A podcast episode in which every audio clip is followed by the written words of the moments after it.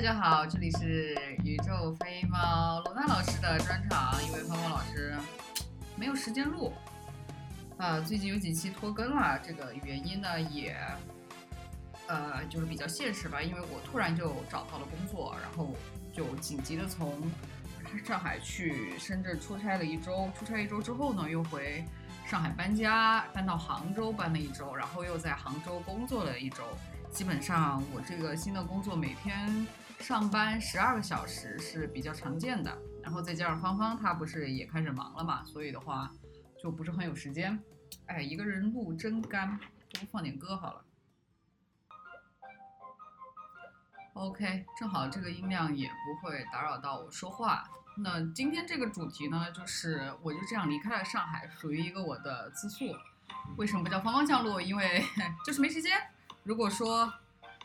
呃，他我们再不录的话，估计这个节目就要 GG 了。那我们就赶紧进入正题吧。我对上海是一个非常有情节的城市，但是我还是在两年之后离开了它。这也是，这就是今天的故事就讲述到这样一个过程。我当时去上海，呃，大概是在我应该是第一次还是第二次去上海，就是属于。那个第二次去上海是对于我来说是一个很很重要的时间，因为那个时候属于我已经有一定的自我规划的意识，然后从自己家乡去到上海，当时正好也就是去见芳芳酱，应该是在二零一三年一四年左右的时候，带了一个同学一起去上海玩了两天，然后芳芳当时就带我去看了那个，我我记得我们先是去吃了那个四海游龙，呃，上海的朋友如果如果吃过的话就知道，它是一个做那个小的那个。叫什么叫春卷还是什么玩意儿，就特别好吃，它的那个酱油膏也很好吃。呃，如果你们在上海还能点得到外卖的话，去吃一吃看好了。然后我们又去逛了一下南京路，吃了当时已经开始有点网红的红宝石的那个奶油小方。嗯，并且去看了外滩的夜景，当时我就觉得，哇，好美啊，好繁华啊，这个城市。当时其实最对心里对上海就已经有一种幻想，再加上后来看了很多就是海派那些文学作品啊、影视剧啊，对我这里就要提一下《伪装者》，哎呦，真的超爱！那个时候真的就是在我出国前的那一年，我真是超爱靳东的，我还把靳东《伪装者》里头那个明楼的造型的照片带到国外去，就是还钉在我那个去去留学过的朋友都知道，就是你的那个宿舍里会有一个棉板。在你的那个书桌的前面，你可以把一些小 tips 用那个图钉钉上去，来钉在那里，就好像他是我男朋友一样。结果现在嘛，唉，就是靳东已经失去了我们全家的爱啊，因为各种各样的原因，嗯。所以之后，呃，言归正传，我去留学之后就面临一个择业的这个问题。当时我们的那个朋友其实已经差不多定了，已经对自己去哪个城市有想法。像之前做过课的。呃啊，R Q 老师，R Q 老师他就是要去北京，因为他之前大学的时候在北京实习过，并且他有亲戚在北京，他就很喜欢北京。然后我当时是想往南方走，其实我当时选有广州、有上海，也有北京，我觉得北京也可以去一去，因为北京我有很多朋友在那里嘛。所以当时我就是先是去北京找了两个星期的工作。但当时我一去北京就觉得很不适应，因为他那个时候大概十三四月份，哇，天干物燥，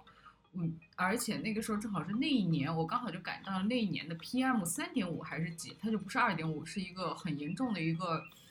一个那个呃，就空气污染的那个事件。它大概有多严重呢？是拉开窗户之后，天是黄色的，在白天的时候。我真是第一次看见那样的景象，而且你想，当时我是刚刚从苏格兰回去，就这个对比落差一下就让人非常的受不了。所以的话，嗯，在北京待两个星期也是住阿 Q 老师家，后来就直接免疫力下降到脸上长了那种带状疱疹，就是也也，就是环境污染的原因吧。之后就回，正好是清明节回了家，在回家待了一段时间之后呢。呃，我妈给我在家里那边找了一份打闲闲散工的工作，现在其实我去那里做也也不开心，大概做了一个月吧，然后中途还是不停的在往外投那个简历，终于的话呢，就投到了一份上海的简历。他我当时很想进那个公司，所以我投的是实习岗。OK，实习岗那就进去了，然后我就收拾包裹，我就去了上海。我记得当时我刚到上海的时候，正好是五月出头吧。那天下了小雨，就天气空气非常的清新，然后我就一下就爱上爱上了这个城市，我觉得特别好。我当时是在呃陆家嘴那块八百伴八百伴那个商场那里。就很好，然后我就开始了。我这一待五月一十四号，还是哦五月应该是五月一十四号，正式在上海那边入职，然后一待就待了两年多，整个两年全部都在上海。就上海这个城市是怎么回事呢？就是它对我对它是一个又爱又恨的情节，因为我在那里，我是从开始在那里工作之后就开始失眠，然后需要去吃安眠药的嘛。大家可以去听一下我们第一期节目，就是海归少女十年焦虑。焦虑史，那个的话就讲的比较详细，所以我当时对上海有个定义，就是它可以让你，呃，它可以把你逼到一个焦虑到需要去吃安眠药的地步，但同时它给你全国最好的精神病院，就我当时经常去六百号开安眠药，是这样的。然后我平时在上海除了工作的话，其实我就对那个城市我很喜欢。呃，去过一种城市上的生活，比如说我去逛一些小众的景点。我还记得我之前看廖信忠的那个游记，大家可以去看一下他。他是我们台湾那些年的作者，他也很喜欢上海。他住在应该是住在旧法租界那一块儿，租租租在那个老洋房里头。他会写一些小众景点游记。我们是从就南京东路，大家都知道，我正好就逛南京东路旁边那一条街。其实南京东路游客很多，但是你拐到旁边那条九江路上的话。就游客很少，而且有很多很多很值得一看的东西，像是那种老洋房改的民居啊，或者是我还曾经进到过进到过哪个大楼里头，它是我忘记叫什么大楼了，反正它是也是乌达克设计的，它跟那个锦江饭店是两幢双子楼，就一模一样，叫双胞胎一样，叫什么什么公寓，然后那个公寓我还上去走过一圈，然后我还每次都带朋友去走那些小众的景点，就大家都很开心。然后我很喜欢吃那种本帮菜的馆子，就必点的话就是红烧肉。我吃过三马路，还有好像是叫利群还是什么，还有一个绿字打头的，基本上那种就是很有名的老的本帮菜馆子红烧肉都吃过。然后我最喜欢就是牧羊餐厅，天平路上那一家，很便宜，开了三十年，非常好吃。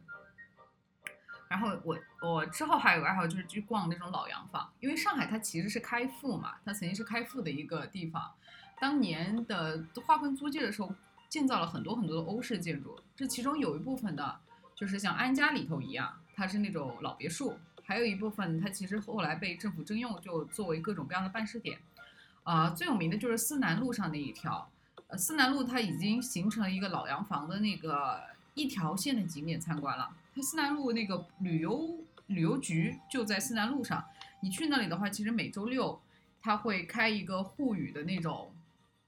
宣讲会，就是他会有一个，我还参加过，那是完全免费的。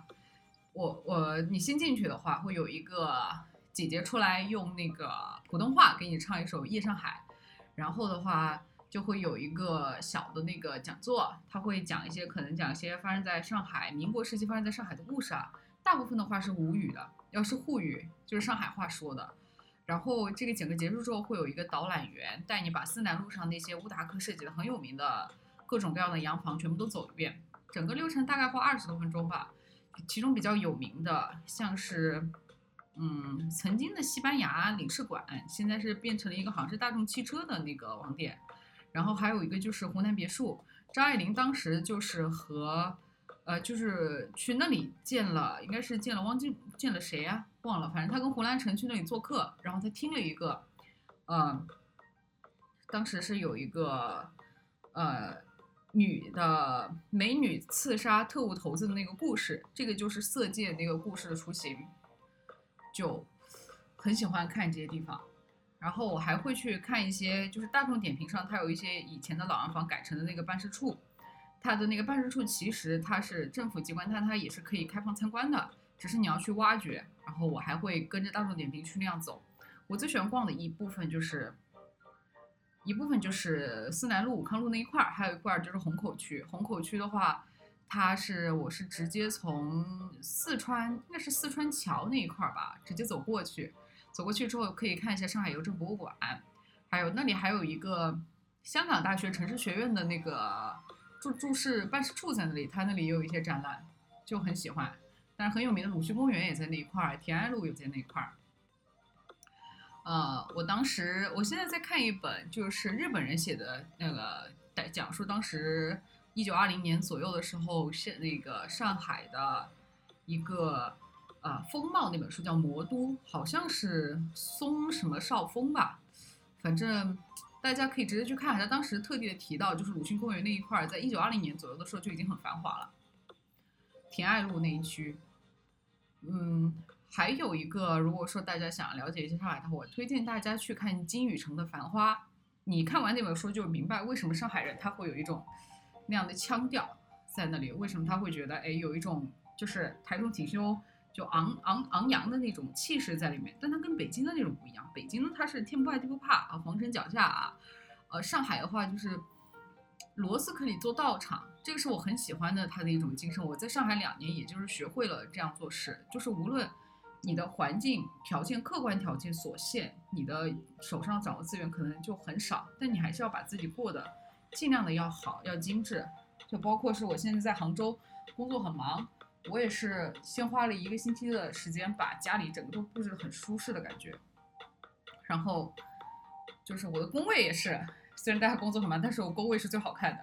就最最最最舒服的。那我对上海其实有一个那么深的情节，我到大概是，结果疫情之时候我不就失业了嘛，三月多份的时候，那个时候我还是要抱着在上海长居的念头，因为我首先已经拿到了上海户口，因为我是留学生嘛，走了一个这样的政策，还有一个就是，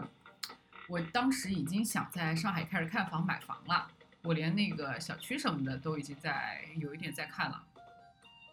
就。当时比较主意的是世纪大道，呃，不是世纪公园那几块花木那区的那个小区，当时预算是可以买得起的，但是的话，它的房龄会非常的旧，基本上都是八零年、九零年左右的房子。结果后来，那为什么后来离开上海呢？其实就是很简单，就是找工作这个问题，是真的找不到。我在上海很波折的，三月我应该是三月十几号的时候是被通知被优化，然后三月二十五号的时候是那个，呃，是离职证明上的那个日期。之后我就在上海很努力的找了两个月的工作，非常不顺。这其中主观客观原因都有吧，客观原因就是的确是疫情的影响。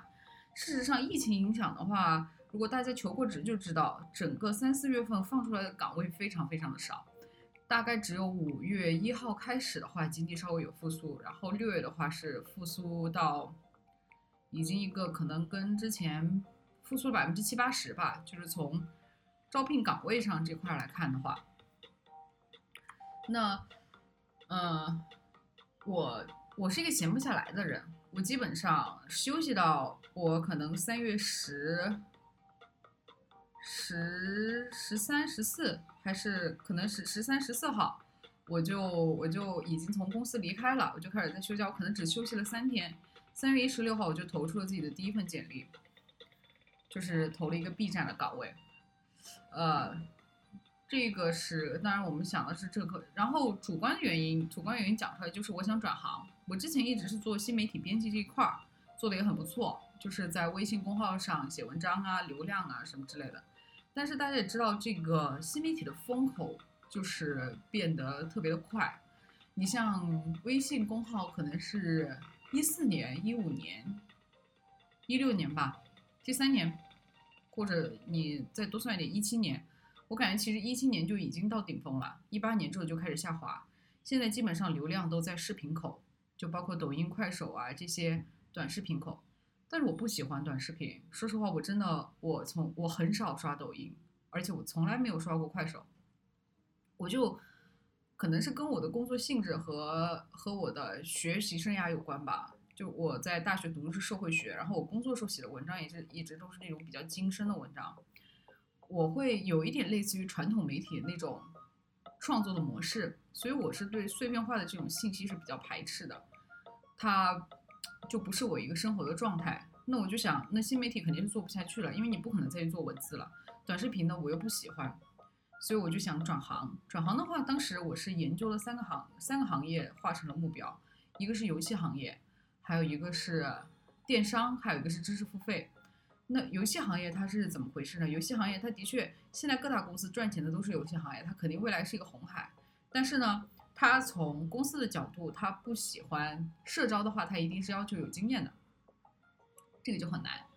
他不接受你转行，因为可能游戏行业里头，我不知道他们是怎么想的，他们可能想招人的成本要怎么的稍微低一点吧。然后游戏行业这个投了几份简历也没过，好，这个就完事儿了。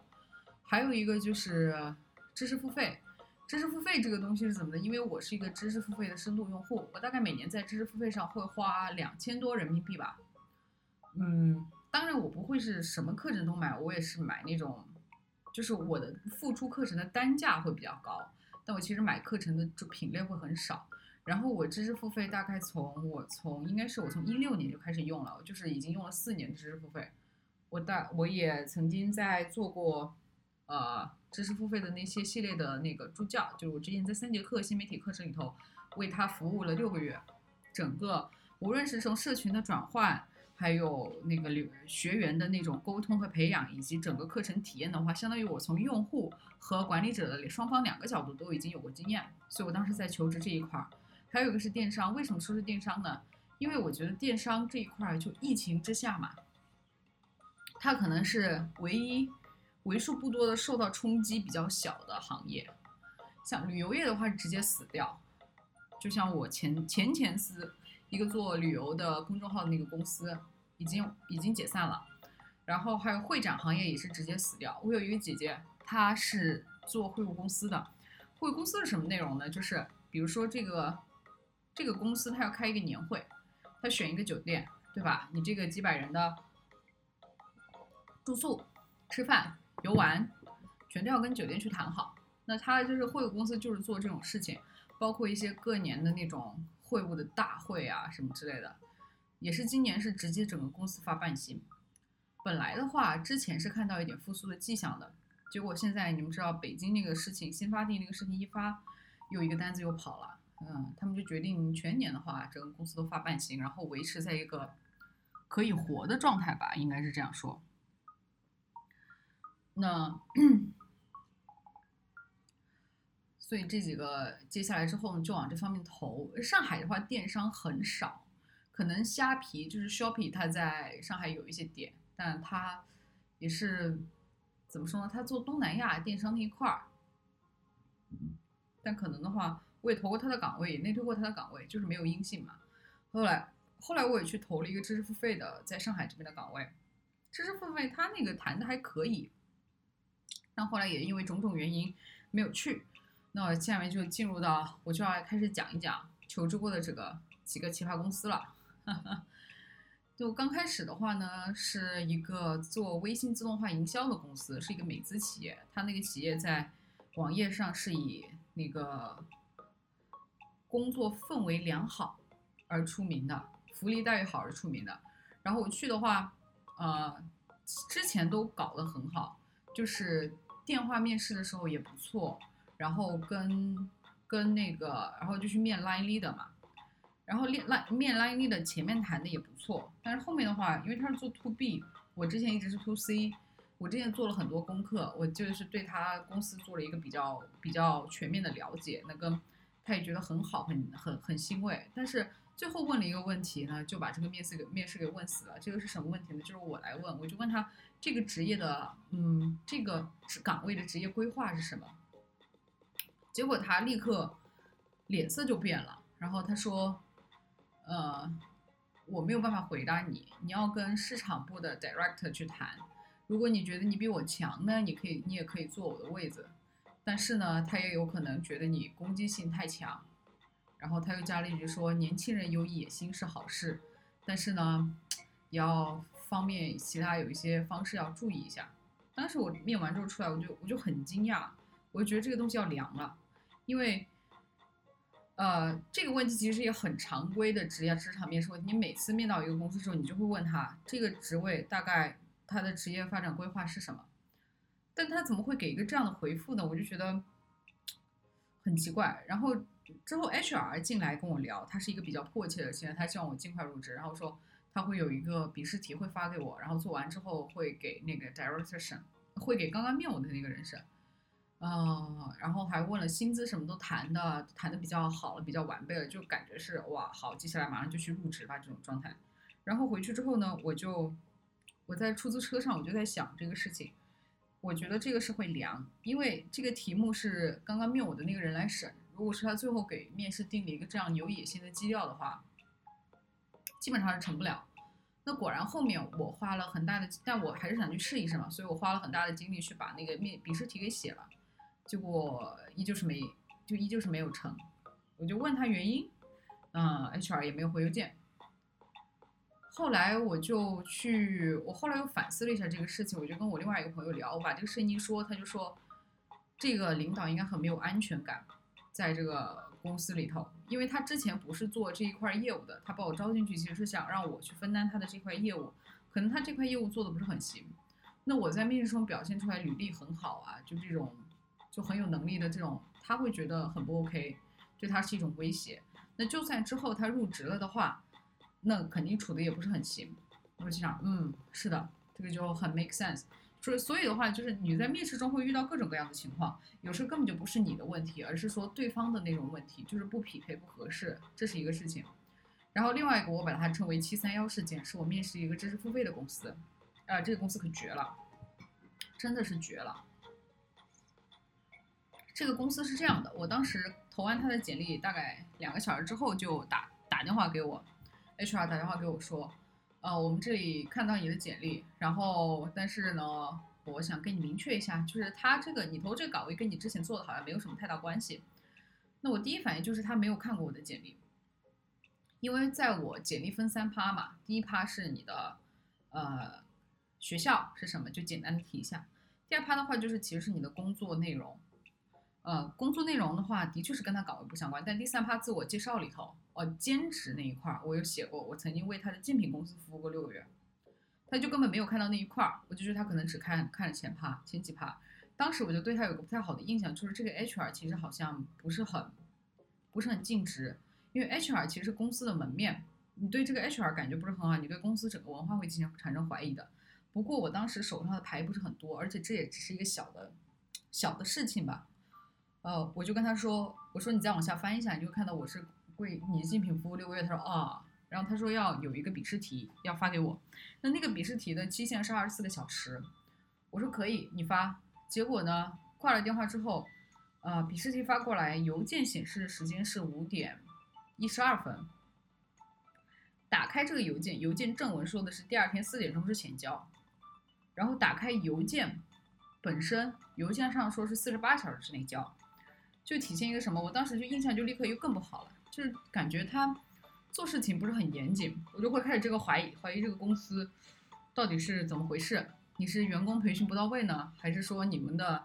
变动非常的大呢？因为一整套流程下来走下来，你如果已经这个岗位招了人招了很久了，才不会出现这种情况。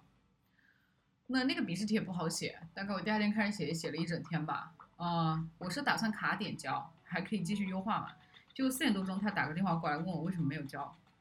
我就奇了怪了。我说你看看你的邮件时间，现在呢距离你定的死线还有十几分钟，你为什么要这个时候打这个电话呢？他也无言以对，就是扯了一些杂七杂八的。就我真的奉劝各位，如果当别人给你指出一个问题，你爽快的承认错误就可以了，不要给你找那个什么奇奇怪怪的借口，这个也感觉不是很好。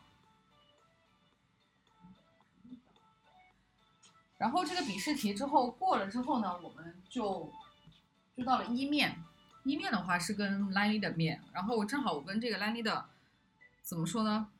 嗯，我就跟这个 Lily 的聊的还可以，也还蛮好。然后我感觉应该是差不多快过。反正之后他跟我说聊聊完之后，他说我们最后创始人要面你一次。我说可以啊，那这很正常嘛。Lily 的会面你一些硬性的东西，就是比如说你的技能啊，你的工作方式。创始人会跟你聊一些价值观的东西。我说 OK，然后我就回去等消息。我记得是星期一面完吧，当时手上只有这张牌，我就对这个公司的印象就就相当于是 HR 可能给你减了，对这个公司印象减了三三四十分，然后这个 line leader 给你的印象拉拉回了二十多分，后来就等着面创始人，结果哦，我把它称为七三幺事件，就是说星期二的晚上七点钟，这个 HR 打电话给我，花了半个小时，只为了压我一千块钱的工资。你就觉得很荒谬。如果说他真的对你满意的话，这一千块钱的工资对公司的财务会造成如此大的负担，那你公司的财务状况是不是很不好？而且你晚上七点钟打电话给你一个候选人，双方是一个合作的关系，你不能他以一个很压迫的语气对我说，如果你这个数目你不能接受的话，后后面我们就不要再谈了，就觉得 当时我就很不舒服，然后然后。然后，但是当时这是手上的唯一一张牌嘛，唯一一张牌之后就，我给他绕晕了。我跟他说：“你那你这样，你的那个五险一金啊什么的话，你给我做一点合理避税的项目。我这样的话，我只算到到手的价格，因为他相当于他不仅要压我一千块钱工资，而且他试用期的工资要打折，而且这个试用期打折打折有长达三个月的时间。”我的上一家公司试用期完全不打折，而且社保什么也是全额交。这一对比就心理落差很大。后来就后来就约了星期五就约了一下创始人。当时是因为这手上的牌不多，就想做最后一搏。星期五约那个创始人聊了之后，聊了一个小时，就聊的比 Line Leader 还要更愉快一些。因为我问他的一些问题什么的，双方有来有往嘛，我感觉他对我是很满意的。后来他跟我说要花一到两个工作日的时间，他们内部讨论一下。创始人又问了一次我要的薪资要求，我报的还是跟以前一样，我也没有多要，就是我前一家公司是多少，我这家公司就多少。我就说我说我评级跳就可以了，我不需要你涨薪什么的，因为相当于我也相当于是半个转行嘛。他说好，那那这个事情，然后呢，下个星期二，那个 HR 打电话给我，就多可笑啊，他给我。还是他说哦，工资给你谈到了你要的那个数目，这个说明什么呢？这个说明就是 HR 他要给你压 EK 这个事情呢。当时跟我说是我们创始人跟我们整个公司决定，就是给你这个价格。那结果我面完创始人之后，又给我提这一千块钱，那说说他说明之前是不是在说谎？就他这个整个感觉非常差。然后他大再打电再打电话给我说，我跟他说我现在已经在深圳了，我已经接了其他公司的 offer 了。然后他说啊，是吗？这个就好遗憾什么？然后我就说，主要是因为你当时说的这个口气很坚定，说是这一千块钱就就不能给。那这个一千块钱对我来说非常的关键，就相当于他是决定一下我这个生活到底可以怎么样。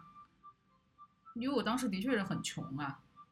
那你这样说的这么死，虽然之后面试的感觉还很好。但你之前讲讲这样话就讲出来了，就会让我觉得，是不是我对公司来说并不重要，或者说是不是就是之后还有很多奇奇奇奇怪怪的事情，那所以我就不选择。意思就是我就是把这个归咎于他，也的确就是这个 HR 的操作让我觉得很不很不就很不舒适，因为大家都知道我接现在这个工作是有一个换城市，换城市是很烦的一件事情。相当于你之前在城市啊工作了两年，然后你这个城市的你不仅要搬家呀、换房子，换房子过来的话也是一笔很大的开销，就相当于你要付中介费，然后你搬家过来的话，你整个家里要布置，有些东西你带不过来的，就是我打包了十几个箱子，来了那个杭州，还是很多东西都不够。就很多生活上细节东西你要重新的弄，然后家里也要重新的搞，这个代价是很大的，并且你之前在上一个城市，我在上海两年探索出来的很多东西，呃，一些朋友啊，就就从此 say goodbye 了嘛。虽然你说上海离杭州近嘛，也近，但是大家换了城市，在同一个城市都不可能一一个月都半年之内都见不到几次，你说更何况你换个城市了，你要去适应，这种成本是有的。那就是说我现在这家公司就是给我感觉就是，创始人面了我，然后给我打了五十五十分钟的语音电话，他上来就是很真诚的一个态度，他也我也很真诚的一个态度，就是跟你前前面对比就很就很不很不一样，然后的确我也是想要再继续，他而且他也是我圈定的这几个行业里头范围里头是的，工作的这个内容也是我喜欢的，并且的话我虽然也是属于转行哈，但是。我觉得我可以 hold 住，那好，他的意向很很高，我的意向也很高，那就立刻，他是星期三给我打的电话，HR 星期六联系了我，我买了票，我星期一就到了深圳，呃，对，就到了深圳，然后星期二我就去办了入职，然后在深圳我是其实是一个去培训的机会，然后培训完了之后我就需要回杭州去那里把他一个分公司要起立嘛，我就应该去那里见，去那里做他的那个初级的几号员工。然后在深圳也很波折，深圳这个城市我其实去过好几次，因为我哥哥的家在那里。我基本上暑假的话，就以前的话，每年暑假基本上都会去去个深圳，然后玩个一个星期。但这次去深圳，就因为抱着工作的目的，就发现还是有挺多不适应的。第一，深圳实在是太热了，我真的好热好热，而且我又是个体质很敏感的人，我在那里待了一个星期之后就开始长湿疹，就超级惨。然后呢，我在深圳住的那个房子它没有 WiFi，再加上我是要去集训速成的一个整个模式要跑通嘛。我大概每天就是从公司早上九点到公司，然后晚上九点多钟下班，然后有一天是十点多钟才下班，当天晚上就没有睡着，可能只睡了只只睡了三个多小时吧。呃，但是后来基本上前三天过去之后，这个工作摸到门路之后就很高效很快速，领导也很好，工作工作的氛围也很好。而且深圳怎么说？深圳的榴莲实在是太又便宜又好吃，十块六毛八一斤哦。然后他给你切开，然后把果肉给捞出来，真是，我真的觉得是超赞的。深圳的榴莲，我真爱死了。我大概在那里一个星期吃了四个榴莲吧，然后整个人圆了一圈。嗯，但是榴莲是真的好吃，开心。现在想到，我等下录完节目就去再点一个榴莲。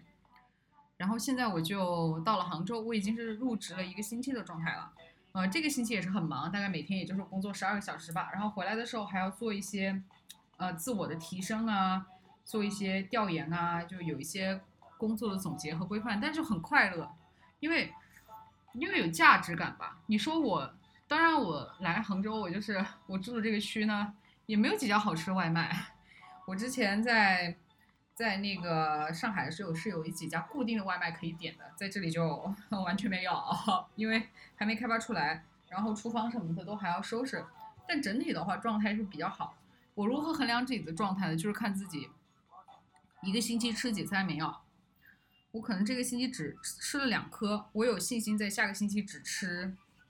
一颗，或者是以后的话我渐渐就不吃了。这样的话我也不需要去医院开，就很好。那最后总结一下吧，就当时我为什么会被前司开掉，有一部分是疫情的原因，也有一部分是可能是它整个的流转率就比较高。然后当时疫情刚来的时候，我真觉得是挺灰暗的。但是我有个朋友就跟我讲说，疫情是危机也是机遇。这个总结我过往三个月的生活，我似乎也能懂。如果不是疫情的原因，我可能在上海很快就会找到下一份工作，然后我一直留在上海了，然后我也不太会去转行什么的。但因为有这个疫情，我才会下这个决心，然后转行来一个新的城市。你要说在杭州，我觉得整体的生活质量是比上海要高很多。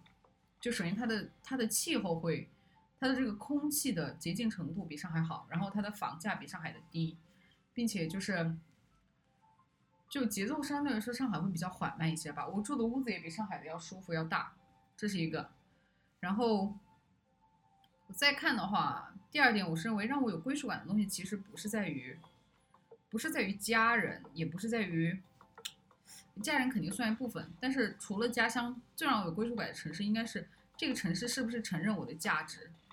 就相当于就落在实地，其实就是工作，这份工作到底让我有没有价值感？我在这个城市到底有没有在创造一些东西？这是一个点。然后最后的话，我还是希望这份工作，既然来了杭州的话，就努力能够在电商区域干个两年吧。反正我是相当于已经度过了疫情的这个难难关。我觉得未来的话，因为他这种分公司目前看，啊部门里头状况，我是属于一个比较得力的人，那应该的话，不太会有什么很大的那种变动，所以这就相当于是对我过去两个月生活的一些总结。那也希望大家，无论是你的生活有没有受到疫情的影响，或者是说它这个影响到底有没有过去，无论何时吧，我们要有这种重新开始的勇气。嗯，好的。那今天，卢娜老师自己的录的节目就到这里了。嗯，星期天的时间，祝大家周末愉快吧，拜拜。